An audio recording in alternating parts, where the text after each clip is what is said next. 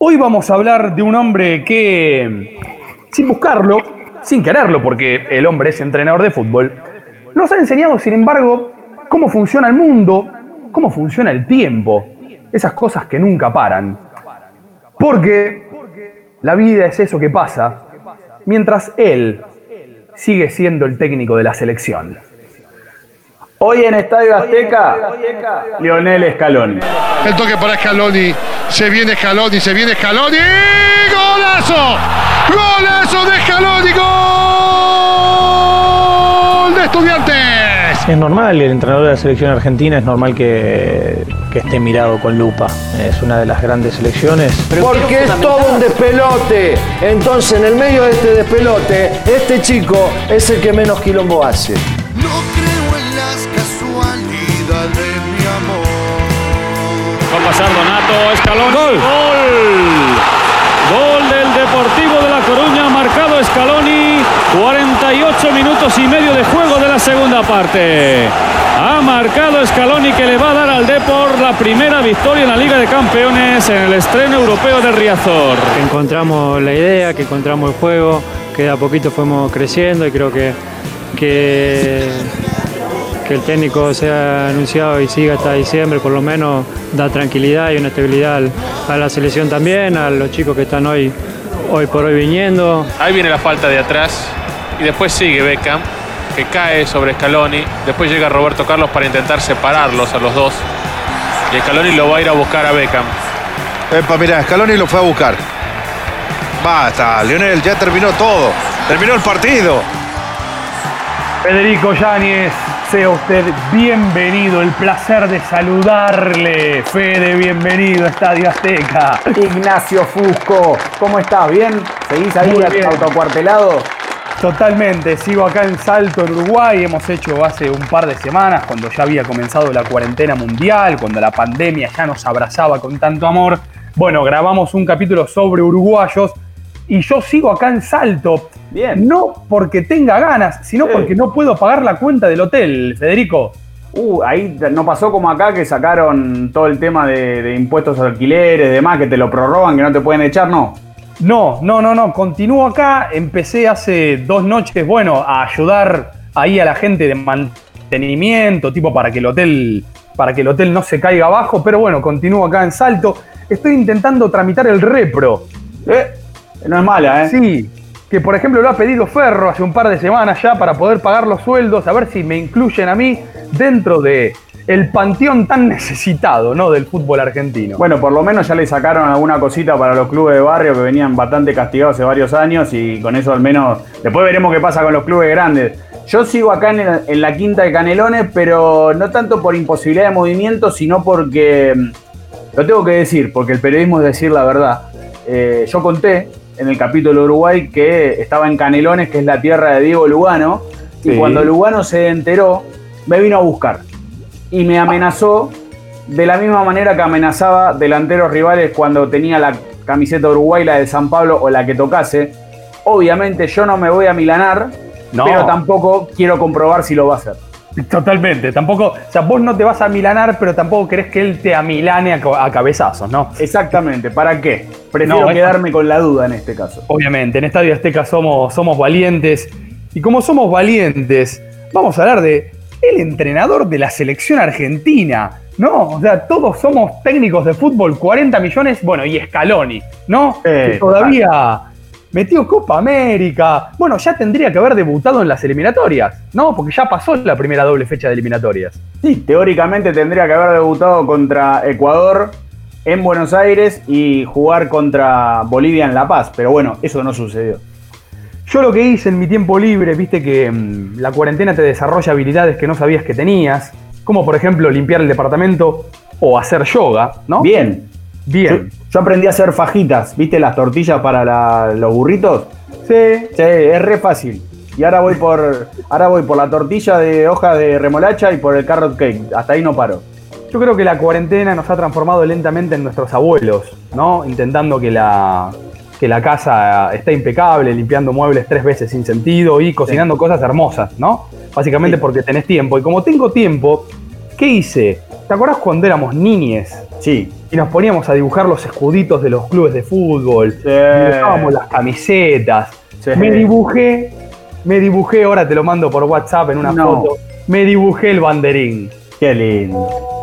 Es un banderín divino con una camiseta de la selección argentina, con el escudo de la selección argentina que nunca sabés dónde va el laurel, ¿viste?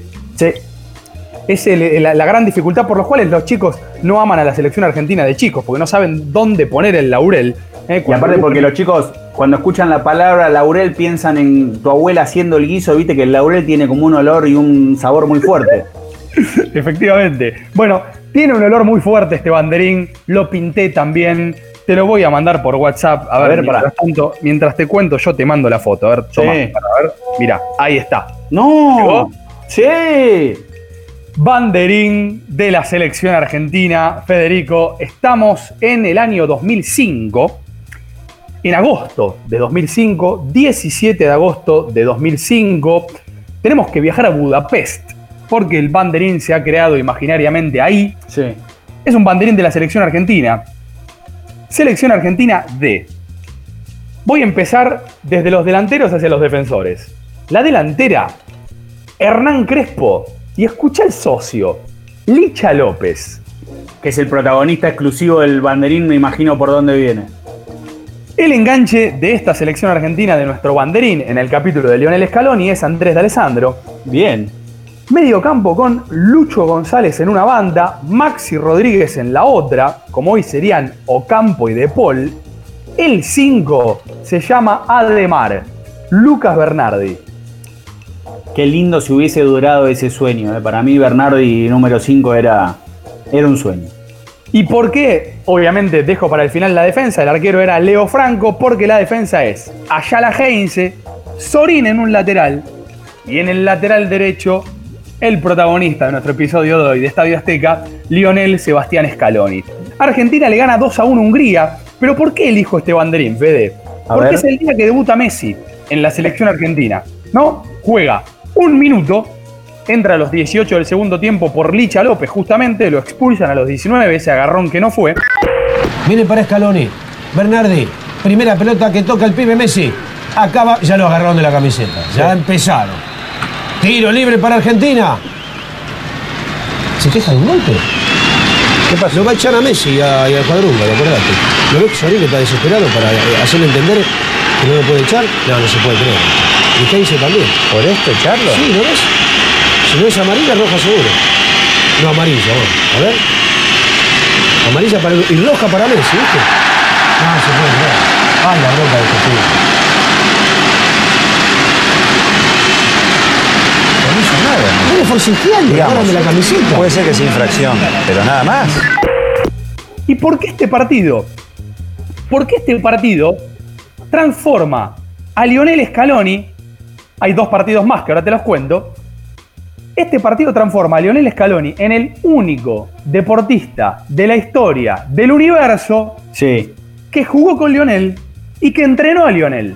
Mirá, qué datazo, No no, lo tenía.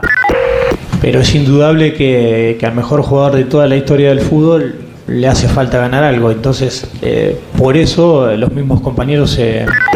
No hay en la historia del universo un hombre como Lionel Scaloni. Está este 2 a 1 Hungría y después juega dos partidos más. Juegan eh, más o menos 30, 35 minutos en, el, en el segundo tiempo porque mm, son suplentes los dos, entran los dos en otro amistoso ya al otro año. La Argentina de Peckerman le gana 2 a 0 a Angola en 2006 y después Scaloni es titular en el 2 a 1 contra México, el día de la bomba de Maxi Rodríguez en la Copa del Mundo de Alemania, y Messi ingresa sobre el final del segundo tiempo, pero luego después juega toda la prórroga. O sea, esos tres partidos más los 10 partidos en los que ahora lo, dirigió Scaloni, no hay, no hay nadie como Lionel, ¿eh? y estamos justamente retratándolo aquí ahora en Estadio Azteca. Bueno, vos hablás de- del partido con México, el, el- para mí el, el gol que más grité en la historia de la selección. Ese gol de Maxi Rodríguez no lo grité como no grité nunca nada, ni siquiera el penal de Maxi Rodríguez contra Holanda. Pero lo loco de ese partido es que una vez que se hicieron los cambios, Argentina termina jugando. Escuchá. Con Riquelme, con Aymar, con Tevez y con Messi. O sea, ese póker terminó y los últimos minutos de ellos haciendo toqueteo por mitad de cancha son deliciosos. Bueno, hace voy- poco Sí. eh, hicieron un Instagram Live Sorín y Maxi Rodríguez. Sí. Se contaban cómo había sido el gol porque el cambio de frente para que Maxi la matara de pecho fue de Sorín. Y Sorín le dice a Maxi Rodríguez. entraron también todos los enanos a tocar y merecíamos eh, pasar de, de fase. Sorín que mide dos metros aparte. Pero bueno, yo también voy a hacer eh, banderín de selección, pero me voy a ir ocho años para atrás del tuyo. A ver, para yo el mío es de 2005. O sea, Sí. te vas al 97. Me voy al 97, 29 Bien. de junio. A principios de ese 97 se dio el sudamericano en Coquimbo y La Serena. El primer sudamericano sub-20 que gana Peckerman. Había jugado el del 95 que perdió con Brasil, pero después le gana justamente al Brasil de Caio la final con los goles de Biagini y de Panchito Guerrero, que es la, la vaselina ya sobre el final del partido. En, en principio del 97 Argentina gana el sudamericano jugando muy bien, con un Riquelme descontrolado, le hace un gol a Brasil muy lindo. Pero Scaloni no juega el sudamericano, pero sí va al Mundial. El Mundial Sí. juega todos los partidos, Argentina sale campeón, le gana a Uruguay 2 a 1. Uruguay que tenía una delantera temible, balón de oro y balón de plata para Nicolás Olivera y Marcelo Salayeta. El balón de bronce fue para Pablito Aymar, para Pablo Aymar ahora que pide que no le digamos más Pablito. Sí, tiene Pero barba justamente- roja ya, hace como 10 años. Sí, barba así, todo. Que se le va a hacer. La barba roja es candidata a, a encanecer rápidamente. Te aviso, lo mismo para Messi, que va a tener barba canosa, no le queda otra. ¿Qué pasa? Argentina le gana la final a Uruguay. En el medio juega con Inglaterra, juega con Australia. Y le toca jugar también contra Brasil en cuartos de final. Sí. Un Brasil que tenía como jugador más destacado a, a Dailton. Ninguno de esos brasileros del 97 trascendieron como trascendieron otro también que Brasil es una usina de, de sacar tipos. Pero Brasil estaba jugando muy bien en Argentina. Argentina estaba, no te digo en modo Italia 90, pero no la estaba pasando bien. Hasta que aparece Lionel Scaloni. Lionel. Recibe este pase y escucha lo que hace. Riquelme. Un paso por el lindo. Y allá va Scaloni. Atención. Scaloni. El enganche. Qué bien que la hizo Scaloni. Scaloni. Gol. ¡Gol!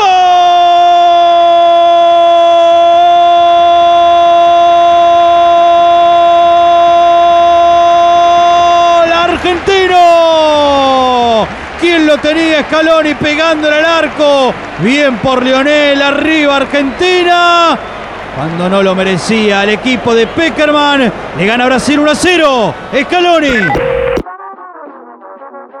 Como lo escuchaste, abrió el partido Argentina en el minuto 79, hace el 1 a 0. Realmente Scaloni inventa un gol que no estaba en los planes de nadie porque recibe la pelota sobre derecha, engancha sobre la línea de fondo y saca un derechazo a tres dedos tipo chelo delgado con ángulo mínimo, tipo un prodigio de la geometría y pone el 1 a 0. Obviamente, al estilo de Peckerman, Argentina jugó con medias azules. ¿Sabe quién hizo el 2 a 0 sobre el final? Eh, ay, pará, yo creo que sí. Es, a ver, el primer apellido Sí. por el que empezamos a reconocer con amor a Mariano Clos. Respuesta final.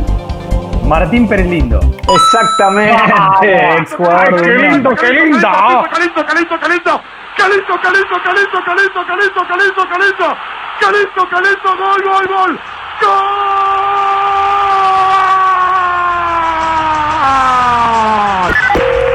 Y decía luego Pérez Lindo, ¿no, Mariano? Exactamente. Bueno, ¿cuál era el banderín de ese partido? Sí. Leo Franco, obviamente, el, el mismo que se repite en el tuyo. Claro. JJ Cerrizuela, el hermano del tiburón. Me vuelvo loco. Cufré, Samuel, Diego Placente, que en ese año ascendió con Argentino Junior, ganó el Mundial Sub-20, salió campeón con River del torneo Apertura y además ganó la Supercopa. Cuchu Cambiazo, Diego Marquich, Juan Román Riquelme, Pablo Aymar, Diego Quintana y Romeo. Vos decís, ¿y Scaloni dónde está?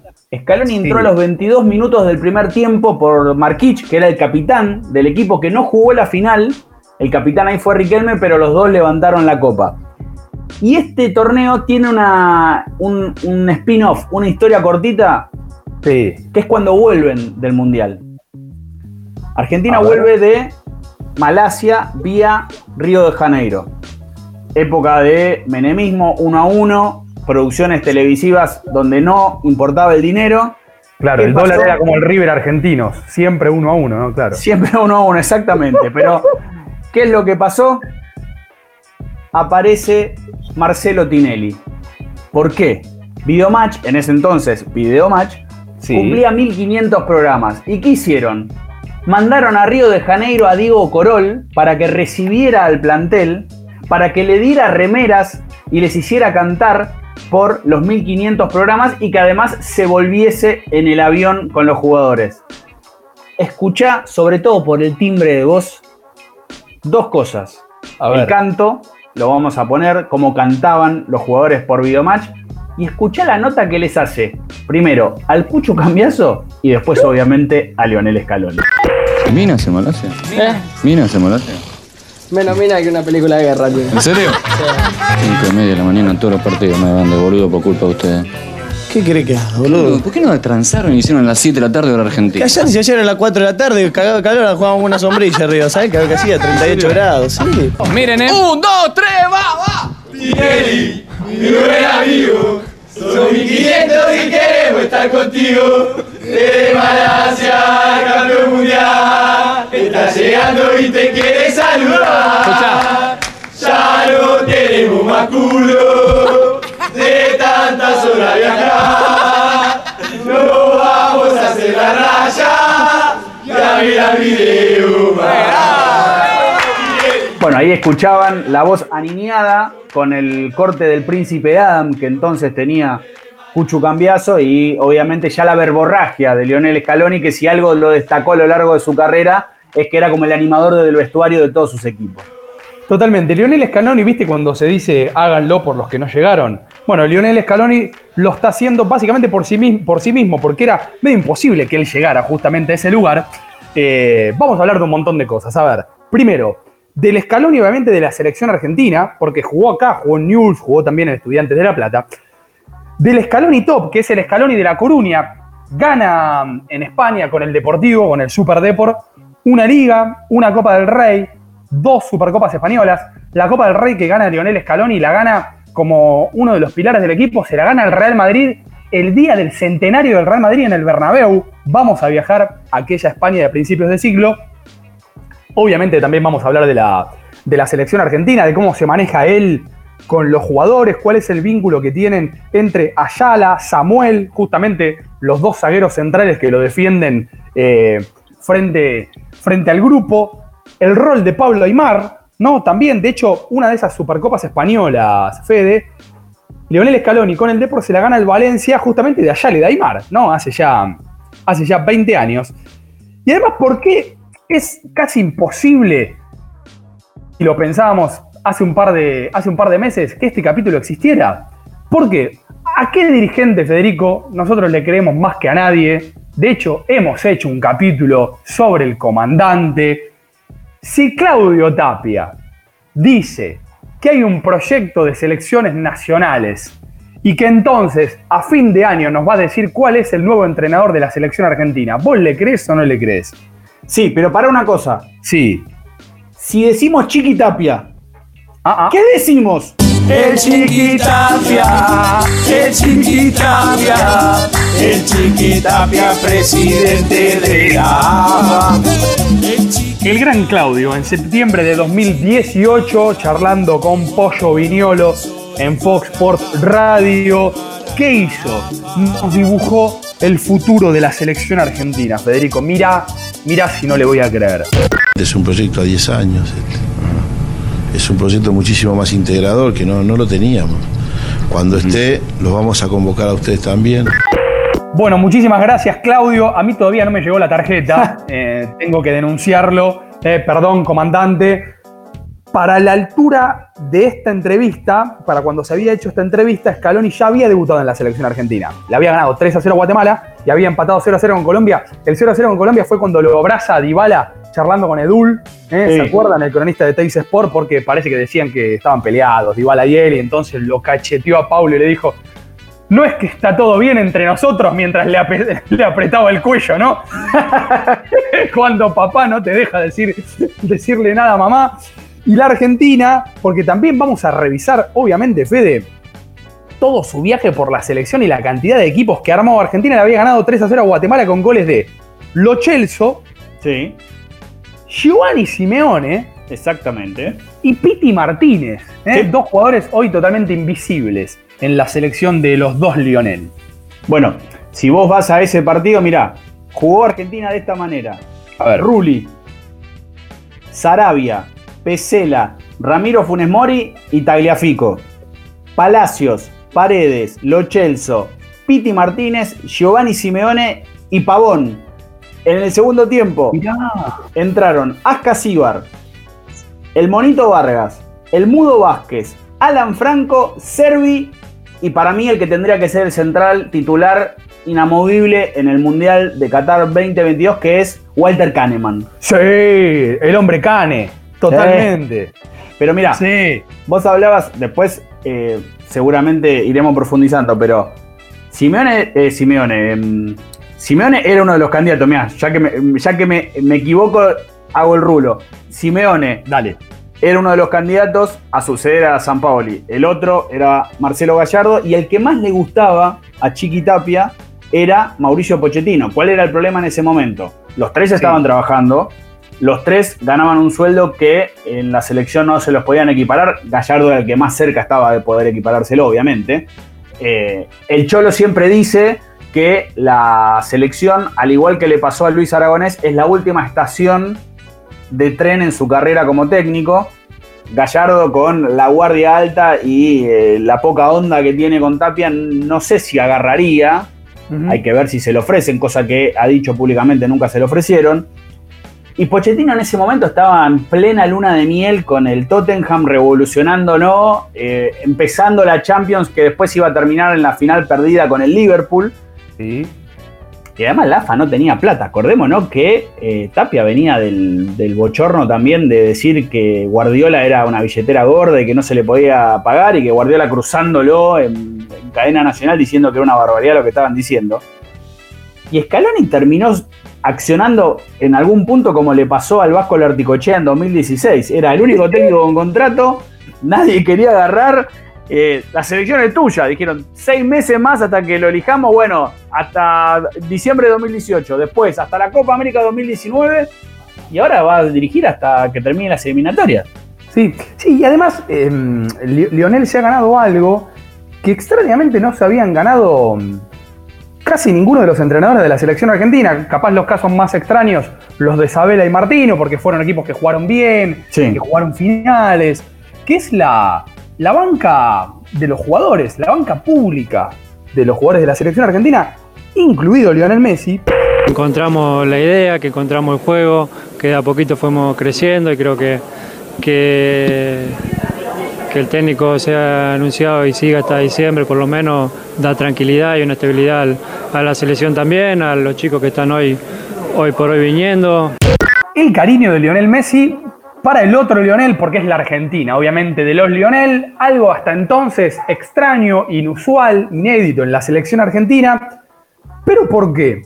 Porque si hay algo que se puso Scaloni en la cabeza apenas llegó a la selección argentina, fue no de qué manera hago sentir cómodo a Messi en el campo de juego, cosa que intentaron todos los entrenadores, de hecho ha sido tema nacional, cómo hacemos para que Messi no se decolore en el campo de juego, no pierda la sonrisa catalana y todo eso, sino que al revés, ¿cómo hago yo para que los jugadores de la selección argentina, que son nuevos, que han jugado dos, tres partidos, a los que quizá voy a citar por primera vez, se sientan cómodos con la bestia, pero ¿dónde? En Ezeiza, en el predio de Ezeiza, en la concentración, que lo jodan, que lo boludeen, que entre todos formemos ese puño apretado, Argentina 2, Inglaterra 0. El año de la Copa América, Scaloni Fede Sí. le concede una entrevista al diario La Tercera de Chile. Y además de decir una genialidad, porque es la adaptación local del personaje, el título de la nota era Me encantaría dirigir una- alguna vez a la Universidad Católica. Me vuelvo loco. algo, algo que obviamente es mentira. Enrique Gastañaga, el periodista que lo entrevistó, que es argentino, compañero en TNT Sport, hombre mm, fuerte durante mucho tiempo del diario Clarín, Quique, un abrazo gigantesco, le pregunta en un momento, bueno, ¿qué hacemos con Messi? ¿Y qué hace Lionel Scaloni?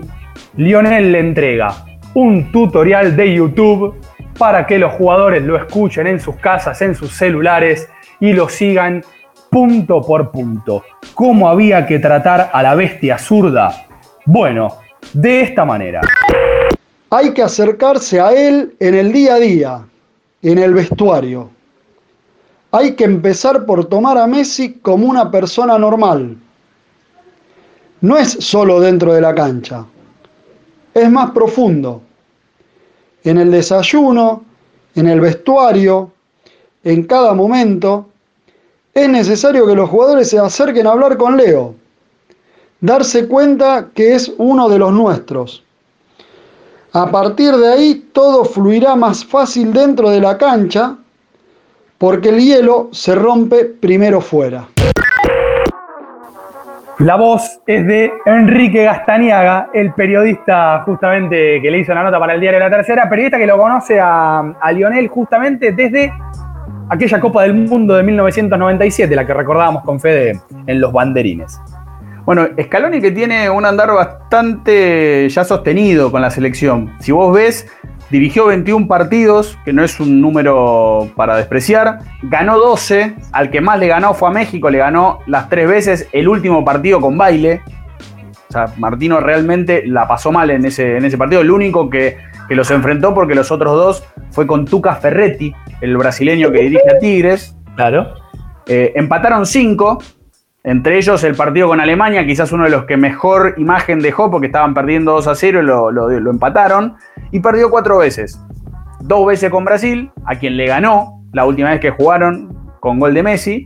Con Venezuela, ese partido en España que dejó un sabor amargo. Y también el partido con Colombia en la Copa América. Citó 70 jugadores, jugaron 64. Los únicos La que no jugaron. maradoneó toda, ¿no? Yo creo que debe tener, debe tener, la maradoneó toda. Debe tener un promedio más alto que el de Diego en la selección, que había convocado a, no sé, media ciudad, más o menos. No, Diego convocó más de 100, creo que fueron 106. Scaloni convocó 70. Jugaron 64, los únicos que no jugaron fueron Nehuen Pérez, Guido Herrera, Emiliano Martínez, Emanuel Mamana, Di Plácido y Figal. Gracias a Dios, ¿no?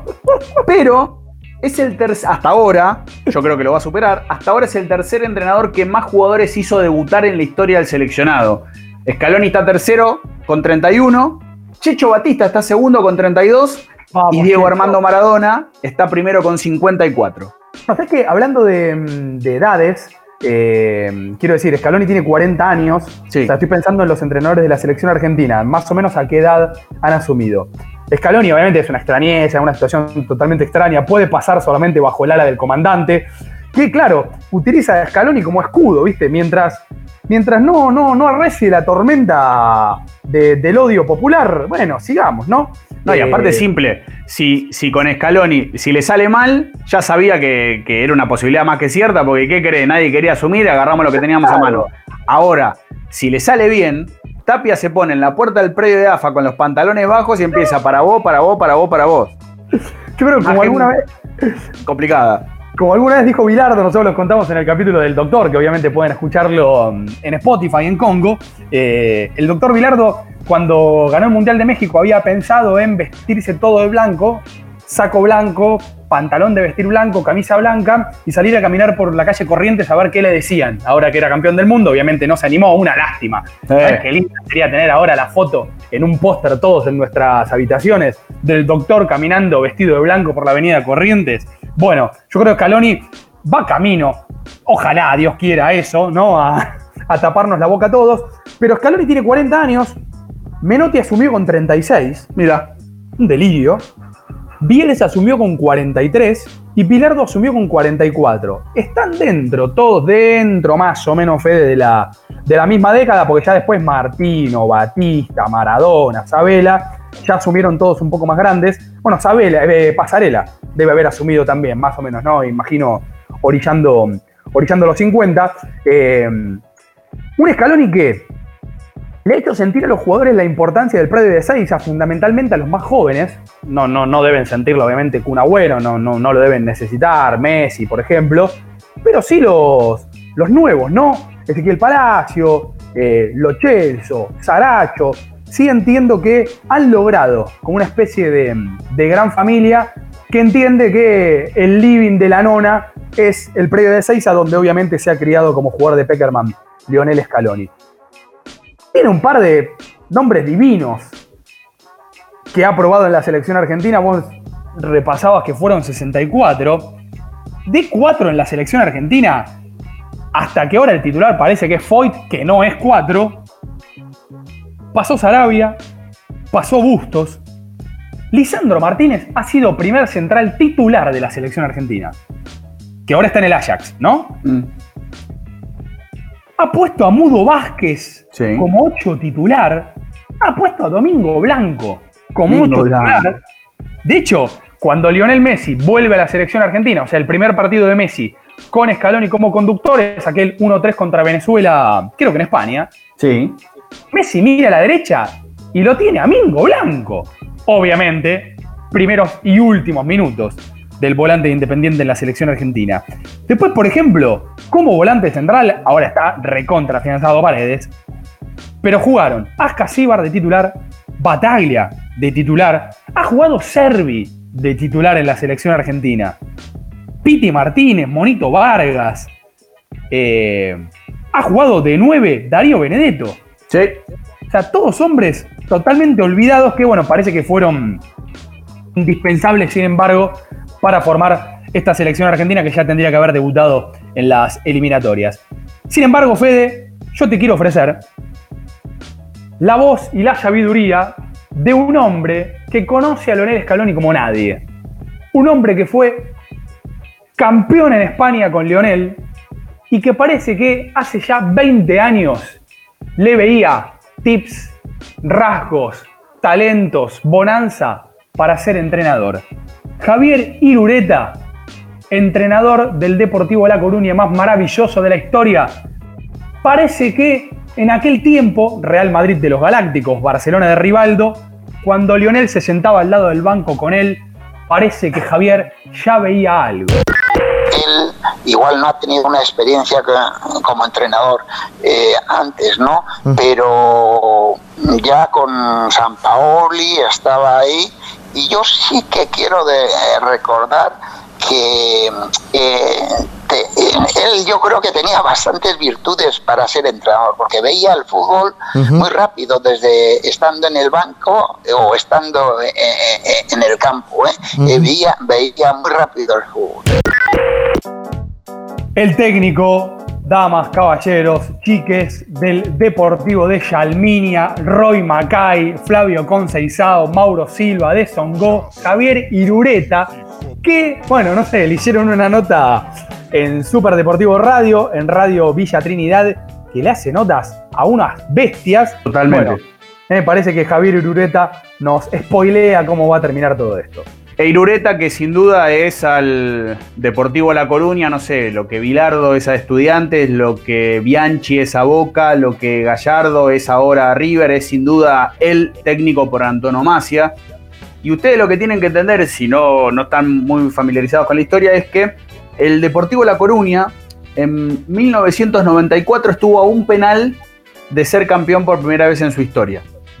Llegó la última fecha con posibilidades ciertas. Si ganaba el partido con el Valencia era campeón. Y si no, si ganaba su partido obviamente, el campeón iba a ser el Barcelona. Último minuto, penal para el Deportivo La Coruña. El que solía patearlo eh, era Donato, que estaba en el banco de suplentes. eh, A Donato, ¿Eh? a, Donato le manda- a Donato le mandamos un abrazo grande. En tiempos de cuarentena lo que más hemos aprendido es a cocinar, ¿no? Hoy quiero que se concentren sobre la calidad que tenemos que tener todos, sí o sí. Una de las más importantes que es la creatividad. También, a ese también le mandamos un abrazo grande. Hace unas eh, oquerequia hermosa, búsquenlo, es, así se llama. Eh, Mauro Silva lo habían cambiado. ¿Quién le toca patear? Al, eh, a Mirolav Jukic. Mirá. Jukic se para frente al arquero González, un arquero suplente del Valencia que no tenía recorrido. Si metía el penal, era campeón. Por primera vez en su historia. Vos pensás que en el 84 el Depor estaba en tercera división, en el 91 estaba en segunda y en el 94 estaba por salir campeón. Patea el penal y, pa- y pasa esto. Atención que va Yukis, va la liga, silencio se rueda, Yukis junto a la pelota, 44 y medio, va Yugoslavo, para, para, para, para, ¡Oh! ¡Estalla!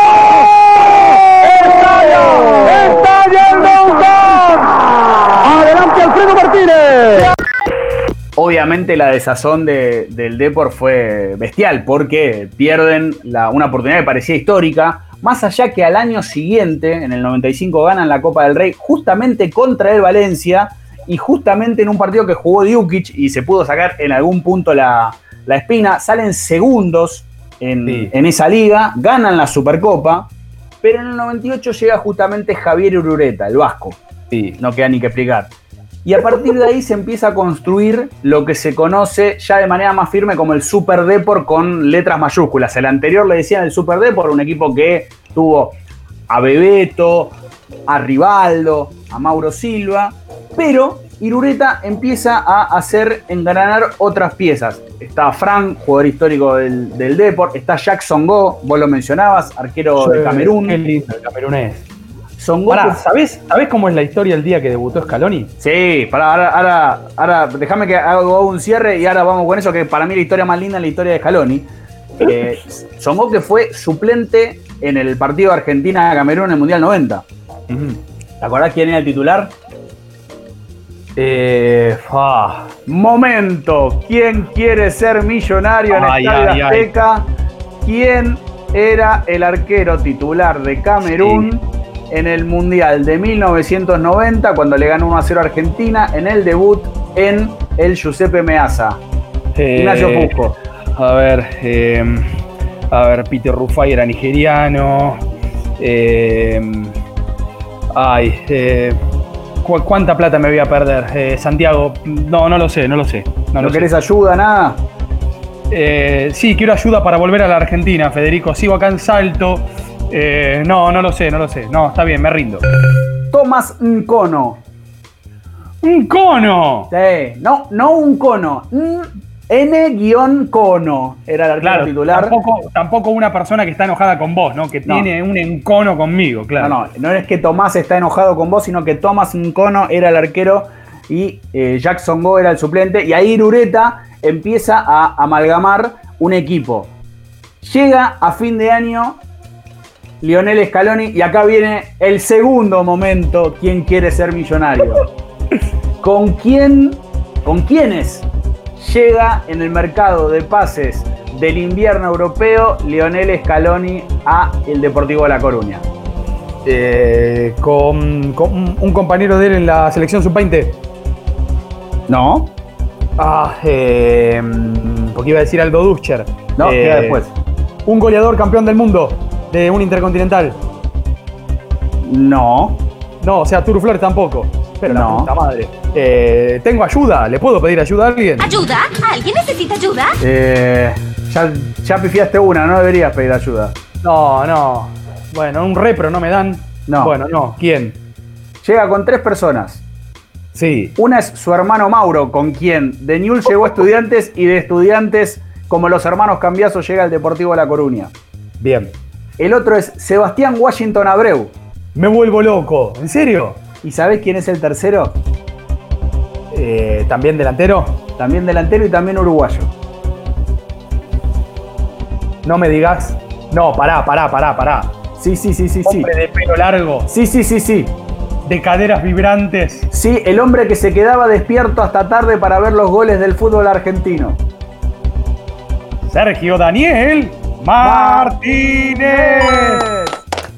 Me vuelvo loco, ¿en serio? Sí, su hermano Mauro, el loco Abreu y Manteca Martínez, con Abreu tiene la historia hermosa justamente de su partido de debut, que es toda tuya, Ignacio.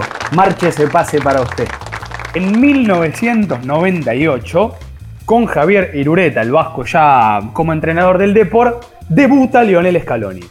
En Riazor, el Depor juega contra el Sportivo, contra el Sporting Gijón de Roberto Luis Trota. Una rareza, yo no me acordaba que Trota No. había jugado en, en el Sporting Gijón. Me acuerdo que había ido a la Roma con Bianchi y no le había ido bien. Claro.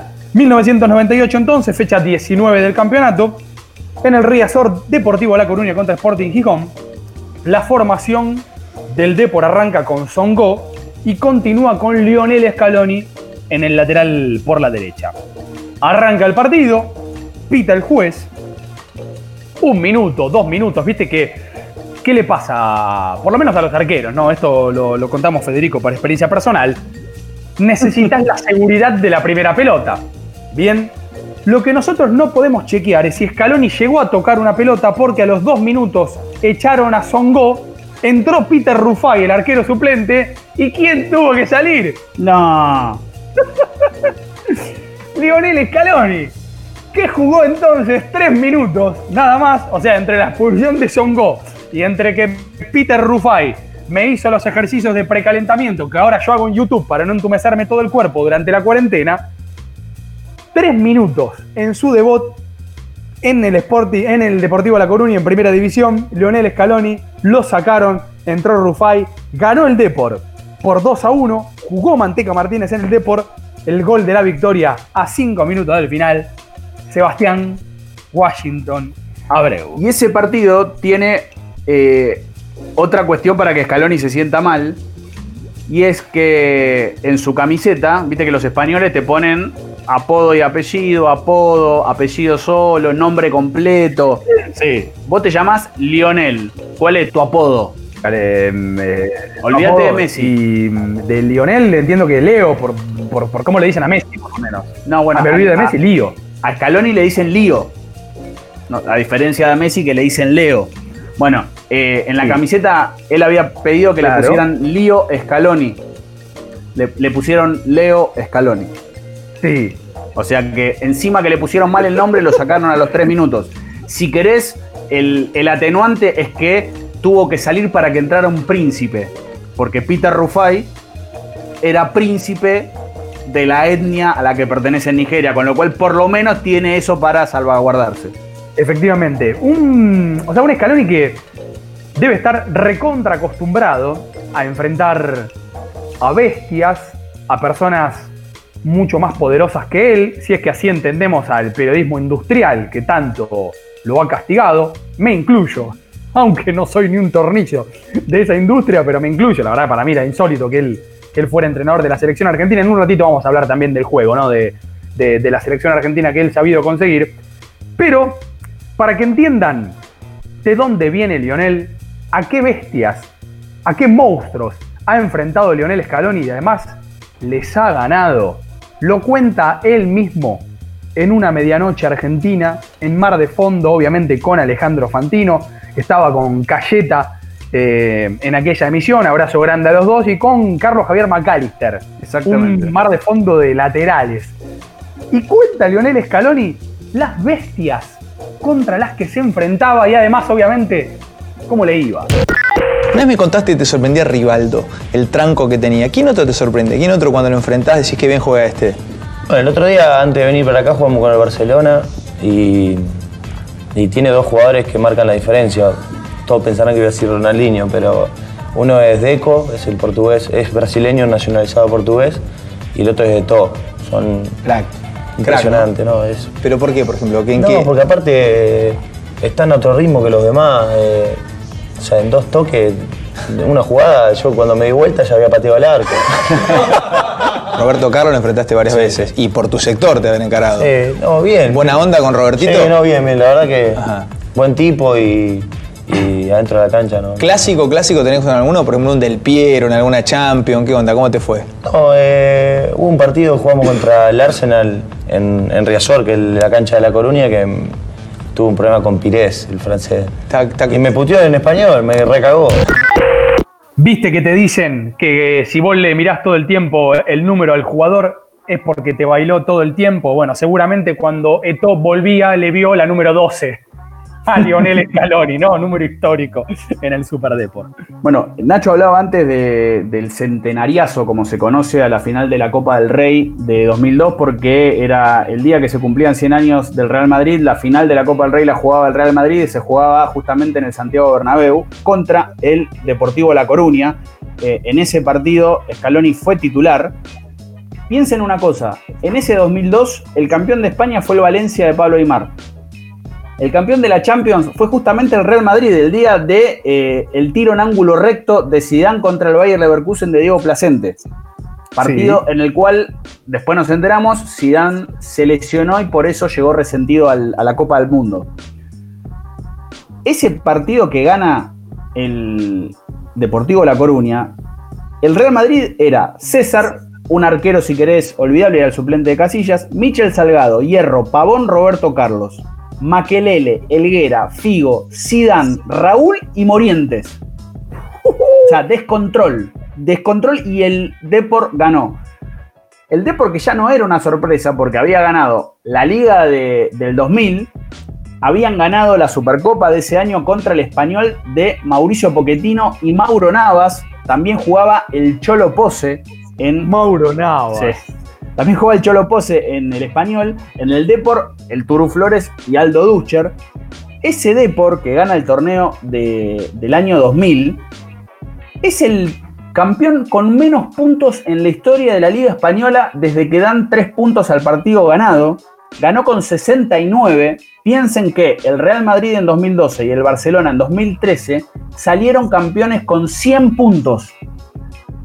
Y el Depor ganó con 69, un equipo precioso. Songó, Manuel Pablo, Donato, Naivet, Romero, Mauro Silva, Jokanovic, Yalminia, el loco Yalma, Fran y Roy Mackay, el holandés.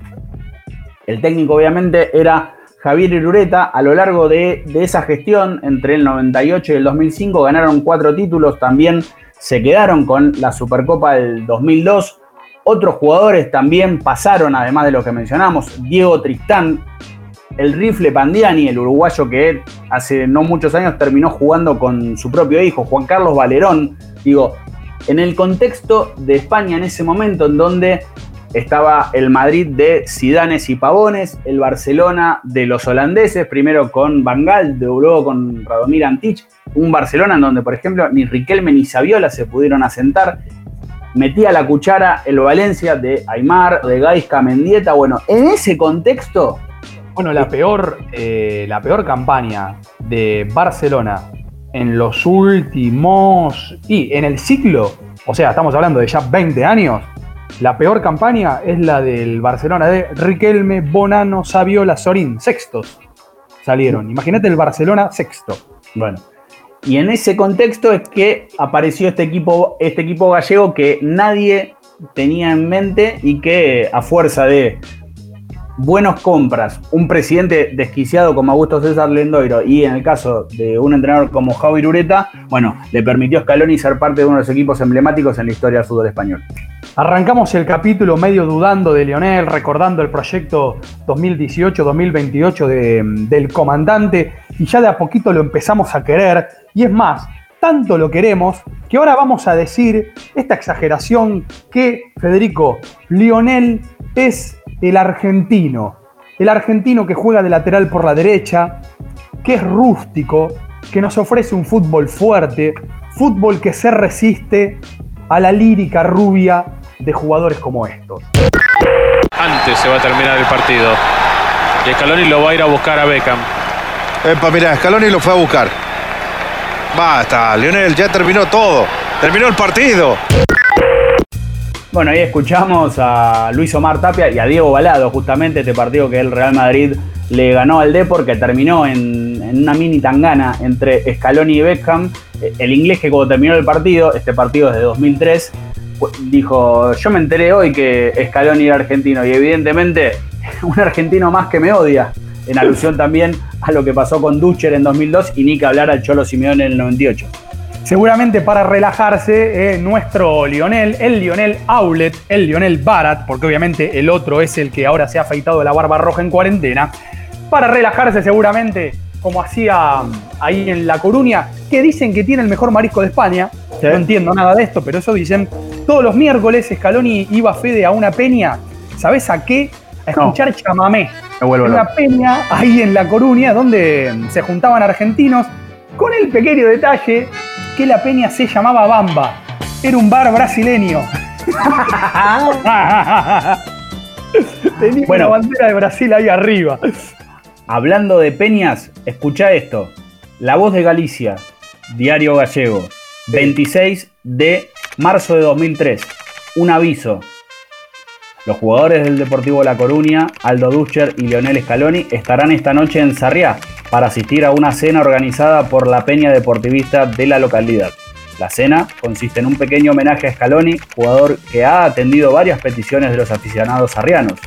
El acto oficial comenzará a las 10 de la noche en el Hotel Alfonso 9, pero los futbolistas estarán una hora antes, por lo que los niños que quieran ver a sus ídolos o pedirles autógrafos podrán acudir. Eso era el Olé Gallego en 2003. Un paréntesis breve antes de llegar al final. Yo les pido por favor que lleguen al final porque tenemos un audio que es un obsequio justamente para el entrenador de la selección argentina. Creo que él no debe saber ni que existe lo que vamos a escuchar para cerrar este capítulo de Estadio Azteca. Un paréntesis breve, onda editorial que quizá no le importa a nadie. A mí me extraña muchísimo, Fede, cuando en el discurso ya establecido se dice que la selección argentina ya encontró un equipo, ya juega bien. Me parece una rareza. Un equipo cruzado por la inestabilidad de Pesela. O sea, una selección a la que en los partidos de Copa América, bueno, ni hablar amistoso, donde Alemania bailó a la Argentina en el primer tiempo, Uruguay le metió dos goles. Es un equipo al que dentro de todo se le llega bastante, bastante sencillo. Eh, sí, una selección argentina está cruzada por el orgullo y la sangre de De Paul, y obviamente los goles y la potencia de Gabriel Omar, Lautaro Martínez. Una selección argentina a la que parece que le es más fácil meter goles, justamente cuando inventan algo Agüero, Messi y Lautaro, que generar juego en sí, ¿no? Parece como que las piezas estuvieran por momento medio que no encastran, ¿viste? Ese rompecabezas donde decís, pero esta por qué no va acá, ¿viste? Y la empezás a apretar. Hay que ver, bueno, qué pasa con los pistones, ¿no? Con Ocampo y con De Paul corriendo para todos lados, ocupando los espacios que no van a ocupar nunca Messi y Kun. Pero bueno, yo he visto un equipo que puede ganar, puede perder, puede empatar, de fiabilidad y de garantía absolutamente nada, pero Federico es la selección de Lionel. Bueno, si vos tomás puesto por puesto quiénes son los jugadores que más tiempo jugaron, más minutos jugaron, el equipo titular de Scaloni debería ser este. Armani en el arco, línea de 4, Foyt de 4, que no es 4, algo que ya marcaste vos. Sí. Pesela, Otamendi, Nicolás Tagliafico. La mitad de cancha con Paredes de 5, De Paul por Sí. derecha, uno de los Robin del equipo de, de Scaloni junto con Paredes. El Batman no tenemos ni que explicar quién sería. Lo Chelso por izquierda, Messi, Dybala y Lautaro Martínez arriba. Ese sería el equipo de, de Scaloni con mucho vértigo, sin ningún eh, volante de corte neto, más allá de que a Paredes lo han reinventado. Y obviamente, como vos decís, apelando a el ingenio de Messi, a los goles de, de Lautaro Martínez y también a que la defensa no se complique sola. Para cerrar, Fede, sí. ¿vos sabés en qué puesto de la cancha? Si querés decirme el número también, si querés arriesgar el número también, debutó Lionel Scaloni en Primera División en Newell's en el 90 y... temporada 95-96, él debuta en el 95, debuta con 16 años. ¿eh? Bien, Debuta... Sí, en el estadio en el que nació el viento, debuta, debuta Lionel contra el San Lorenzo de Bambino y de Oscar Ruggeri. ¿Sabes en qué puesto lo puso el entrenador? Mira. Momento, último momento, ¿quién quiere ser millonario de este capítulo maravilloso de Estadio Azteca? ¿En qué puesto?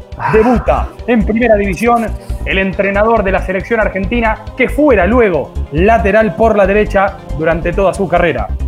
Primero que nada, lo paradojal que haya debutado con 16 años enfrentando al Bambino Veira, pero bueno. Eh, No, lamentablemente no es paradojal, cierra todo. Sí. Eh, bueno, ya que dijiste de 4 no jugó, eh, de 8 eh, tampoco, porque sería como algo natural. Eh, podría ser un centrodelantero, pero. ¿Debutó jugando de enganche? A ver, producción, tráigame la canchita, por favor. Tenemos a Iván Gabrich de número 9. Bien. En aquel News. Y con la número 11. No. Medio de win por la derecha. Extremo win porque había que volver. Newell's no cruzaba la mitad de la cancha. Aquel Newell's se apunaba cuando cruzaba la mitad de la cancha. Con la 11 y con 16 años de win derecho. Lionel Scaloni, que jugó el primer tiempo, lo sacaron. El partido iba 0 a 0. ¿Cómo vas a sacar a Scaloni? Segundo tiempo, San Lorenzo 3. Newell's Old Boys 0. Y nosotros para retirarnos, Fede, te abrazo acá desde Salto, abrazo gigantesco de Salto a Canelones, continuamos en Uruguay. Apertura 1996. Scaloni ya se había ido a Estudiantes de La Plata. El Estudiantes de La Plata de Pónganse de pie, viejo. A ver. A ver ahí. Ya se pusieron de pie. Sí. ¿sí? El del fondo, el del fondo se me pone de pie. En cancha de Banfield, Fede, apertura 96. Banfield de Ciancaglini. Estudiantes de Palermo, que mete un gol este día. Banfield, Estudiantes, cancha de Banfield. Doblete de Potro Fúriga. Cuando los delanteros tenían los apodos que corresponden, que metió un doblete ese día. Estudiante le gana 4 a 0 al Banfield de Ciancagrini en cancha de Banfield, apertura 1996. El estudiante de profe Córdoba, Federico. Eh. ¿Y quién convierte? Scaloni, ya picó Rayo. Prefiere jugar con Tagliani, ahora sí con Rayo. Rayo, Rayo. El toque para Scaloni. Se viene Scaloni, se viene Scaloni. ¡Golazo! ¡Golazo de Scaloni! ¡Gol de Estudiantes! 29 minutos. ¿Cómo le pegó? ¿Dónde la metió? Scaloni para colocar Estudiantes 3. Banfield 0. Scaloni. Un verdadero golazo. Unas bajo la manga te va a quedar. Aunque acostumbres a no ganar,